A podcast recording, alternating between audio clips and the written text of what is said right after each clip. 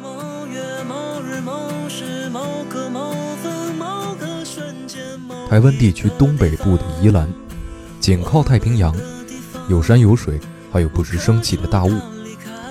作为歌子戏的发源地，街头巷尾几乎都能听到戏曲的声音。出版的告五人就诞生在这里。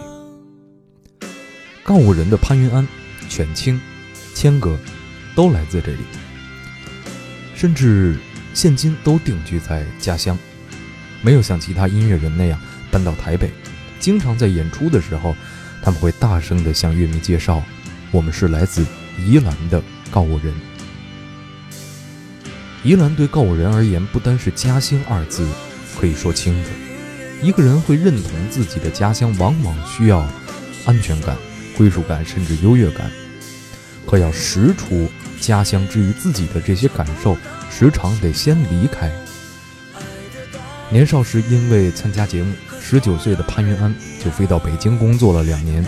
习惯山林的孩子来到拥挤的高楼大厦里，始终都无法适应。这就像我到现在为止还没有办法适应离开北京的生活。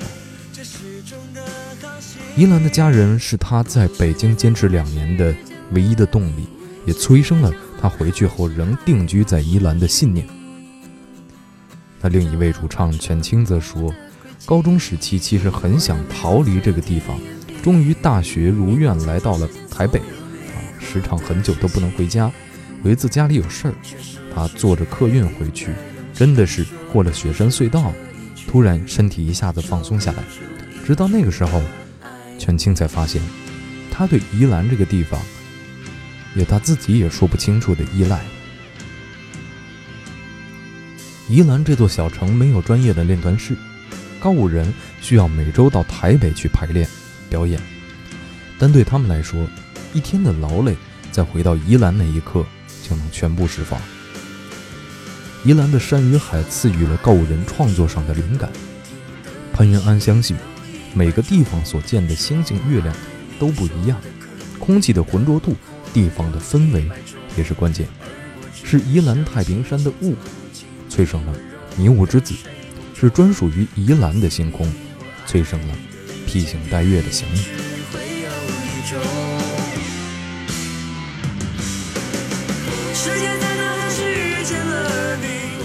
他是我高中的学妹，是我跟他比较熟。对，然后我那时候就在宜兰知道有谦哥这号人物，他在打鼓，然后做教育。我们都在宜兰，三个都在宜兰。对对对，我们都是宜兰人。然后那时候有一个有一个有一个局，我就想说。因为我很想做乐团，把我上班族的工作辞掉，然后我就去把我大学同学，也就是我们现在的经纪人，然后因为我们告五人是指幕前三人，幕后两人，然后幕后两位叫做君娜跟香慈，我把他一起约出来喝酒，然后还有把他 对他跟我说要开会，我那时候我在小区当店员，准备考大学，他就说，哎，我这边有一个局啊，要来开会，然后我说要开，他说反正你来就对了，我说。哦好，然后我就去，然后就哦就是吃吃东西，这样很开心。跟我说哦，我们现在要组团，然后大概四月的时候我们要开一场演唱会，然后那个时候二月，那我还在工作。对。对，那时候我还在。那时候我就约他们，然后还有我们的经纪人跟企划这样子。然后然后其实那时候就很早之前就听过听过那个 Man，对，然后这时候是认识他的，对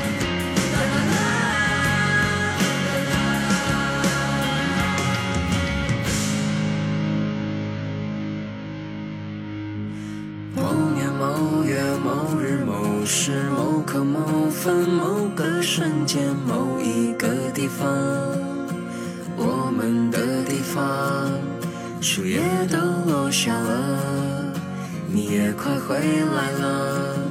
生命就是这样，生命就是这样。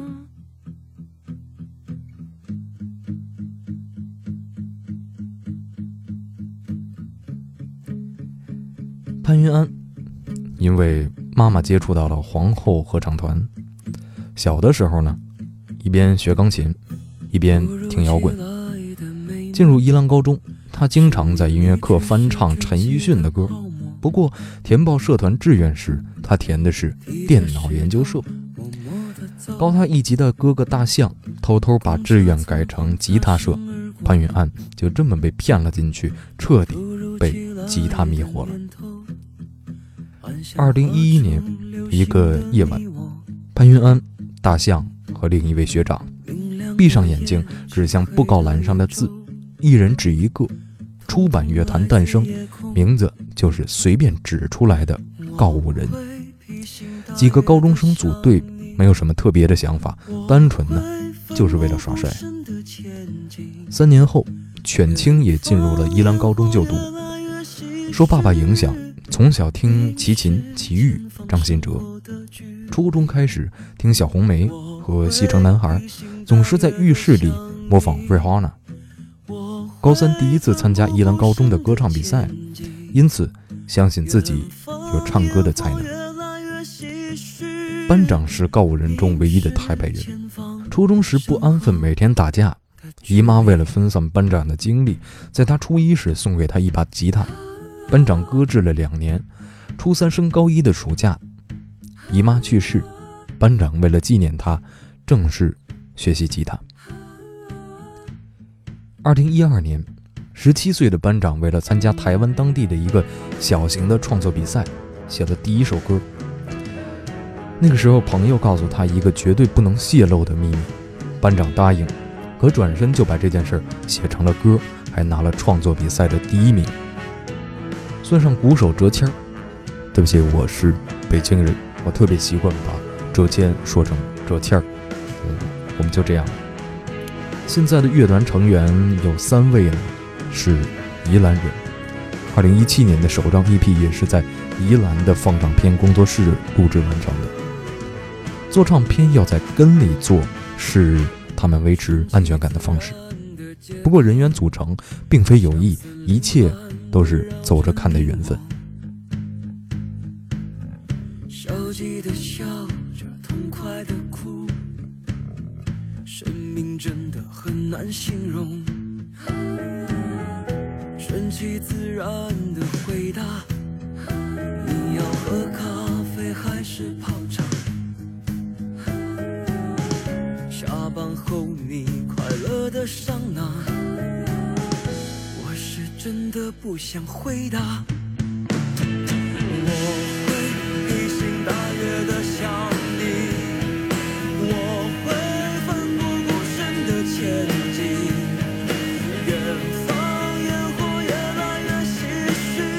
太快了！我我碰到这些人，我不知道花了多久。为什么？哦，原来我碰到这些人，为什么要在这个时间？我好像这一切过去的所有努力，它都有意义的感觉，有被安排的感觉。可是当然也没那么多使命感，只是觉得，只是觉得能够碰到他们实在太美好了。要懂自己写的歌的人其实不多。而如果没有碰到这些人，我们根本不会有现在这么多爱我们的歌迷支持我们在做一些莫名其妙的事。因为我现在回头看我们的演出，我都会觉得，现在干嘛？你们怎么可以爱这么爱我们？天哪！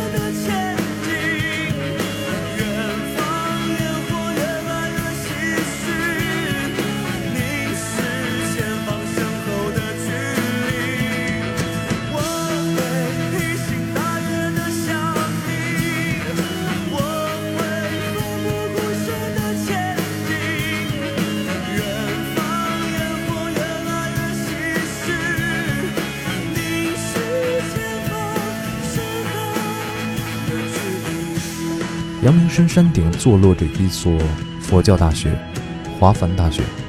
校内有黑人佛教徒，有会说唱的佛教徒，教学生唱校歌的那位尼姑，还出过摇滚乐专辑。就是在这儿，告五人的两位创作主力潘云安和班长第一次相遇。班长说：“我是从路上被抓进来的。”二零一五年，二十岁的潘云安参加了第二季《中国好歌曲》，在节目中，他写下了人生第一首完整的歌《冷色系》。一档节目有多位导演负责选手的状态，细致的制作让潘云安观察起大陆的音乐。他想把学到的、听到的都带回去。节目录制结束后，潘云安来到北京，两年间的工作学到不少，甚至口音都学得有了那么点意思。但因为密集的巡演和北京的天气，你们知道北京的天气是非常非常干燥的，尤其是夏天是很难忍耐的。他说他每天都在生气。那出版的告五人几乎是处于。停滞的状态。哥哥大想结婚，在宜兰经营起音乐餐厅，写实人生。潘云安返回台湾，开始在各地的大学、高中演讲，分享如何用创作创造自己的人生，也慢慢开启了告五人的新的人生。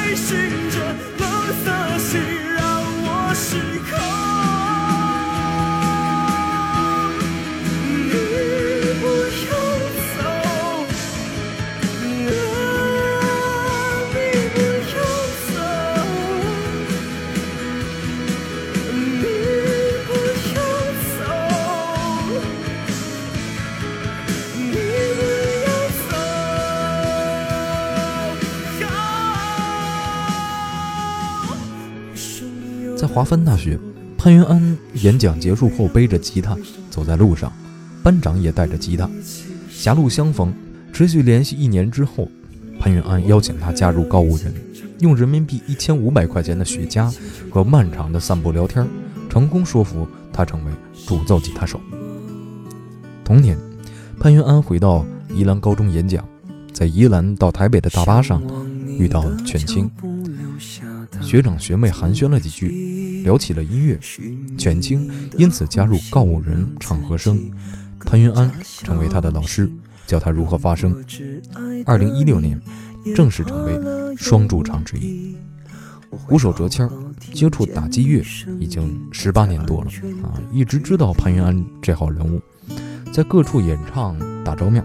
相识之后，潘云安也告诉他：“你一定要加入，不来浪费了你的才华。”现在的四位成员，对告五人来说是最稳定、最具有表演性质的组成。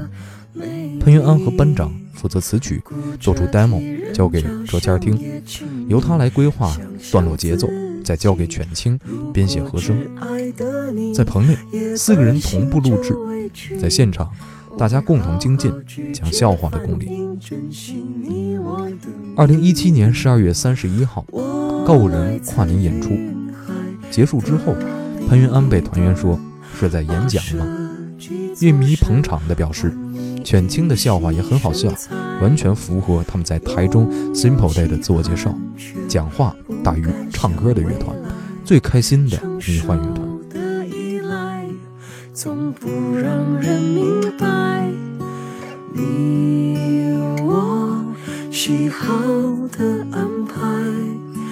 轻松的宇宙里有彼此的成败，愿我航向大海，承载你的信赖。我会先呃弄出一个词曲之后，对，然后丢给他们，我们会看说这个可不可以用，然后就是我们过目，对，没有就是。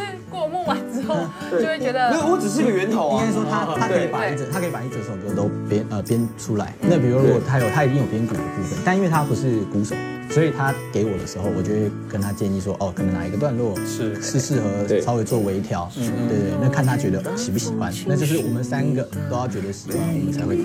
对，没错，就是我只是个源头。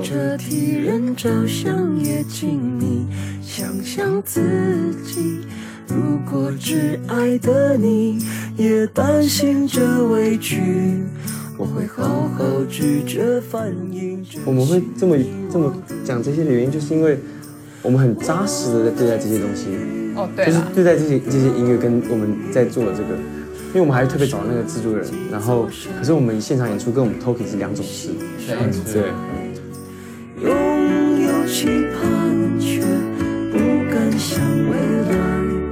成熟的依赖，总不让人明白。你我喜好的安排，轻松的宇宙里有彼此夏天，潘元安和班长几乎每天都会去海边潜水。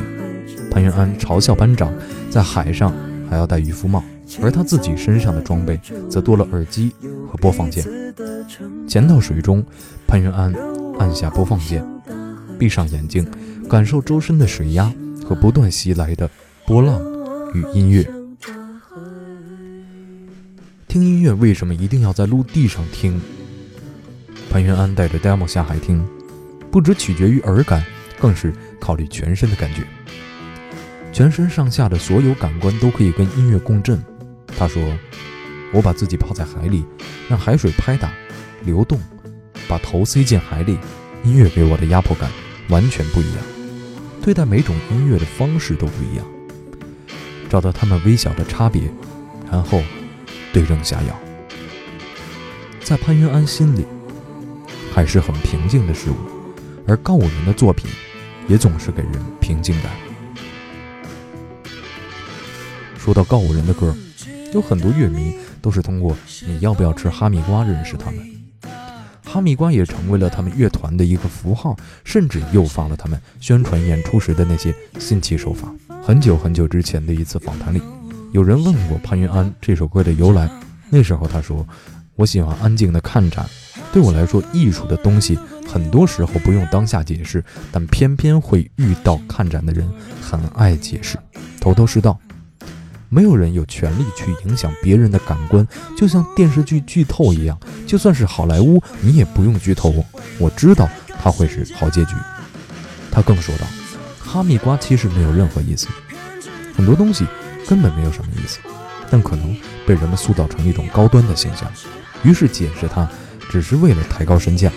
所有的意思都是我们这些创作人去赋予他们的，但我们真的有权利去赋予。”他们生病吗？至于歌名，你要不要吃哈密瓜？只是潘云安和朋友闲聊时脱口而出的一句话。原本有讽刺意味的哈密瓜，后来却成为了他们与歌迷调侃、互动有趣的道具。有时候他们会给购票观众送哈密瓜，有时候会给第一个排队入场的观众送哈密瓜。当告五人心中没忘记当初写这首歌的初衷，提醒自己千万不要变成自己歌中的。入座者。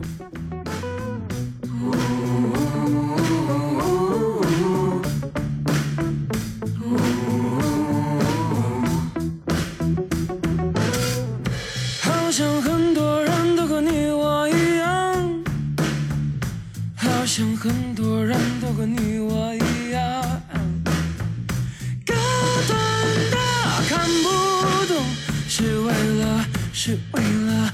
是为了抬高身价，左顾右盼，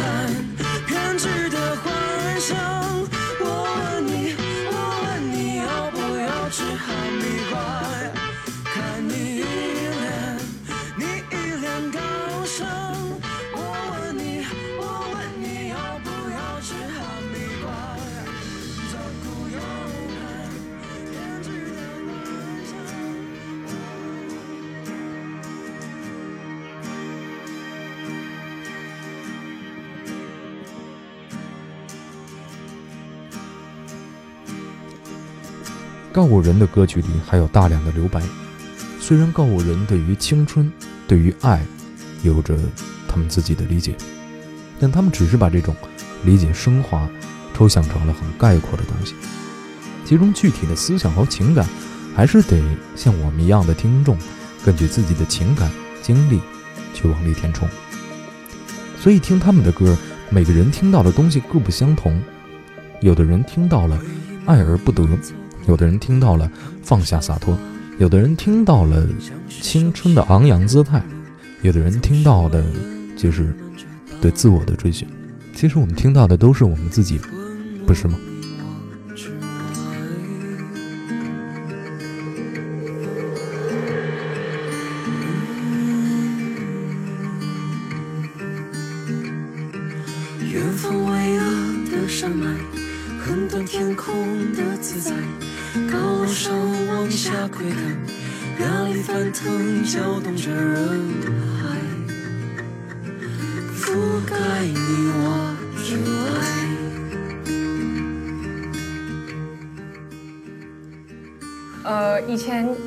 求学的时候，就是比较学生的自己就会觉得，嗯，我就是要读好书，我就是要呃做那种老师啊。可是可是后来就是我的父母就是发现说，哦，我真的不是读书的料，所以他们就是觉得，哦，那你就是做你喜欢的事情就好了。对。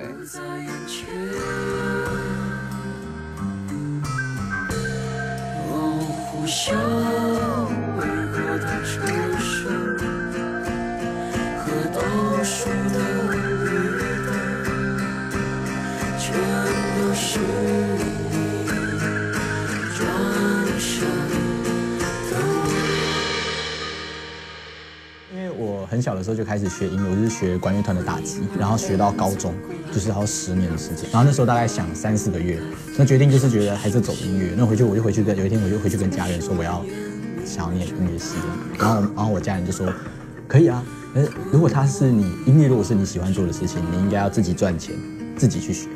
然后我隔天就就想说啊，那就应征工作好了，我就高职毕业，然后我去做通信，我类似做中华电信的那个内勤工作，一做就是七年半。压力翻腾，搅动着人海，覆盖你我之外。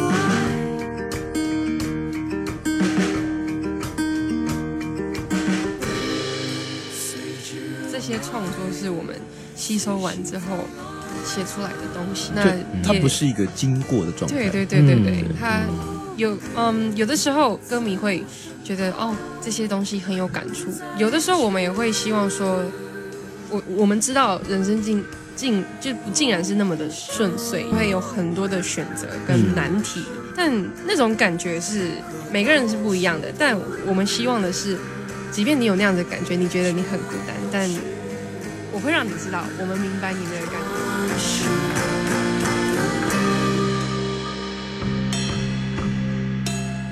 全都是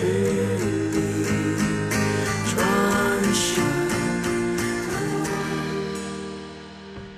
从台北到宜兰，要经过漫长的雪山隧道。车钻出隧道的刹那，城市的高楼转变成田野与海，天上飘着干净的云，龟山岛静静地卧在海中。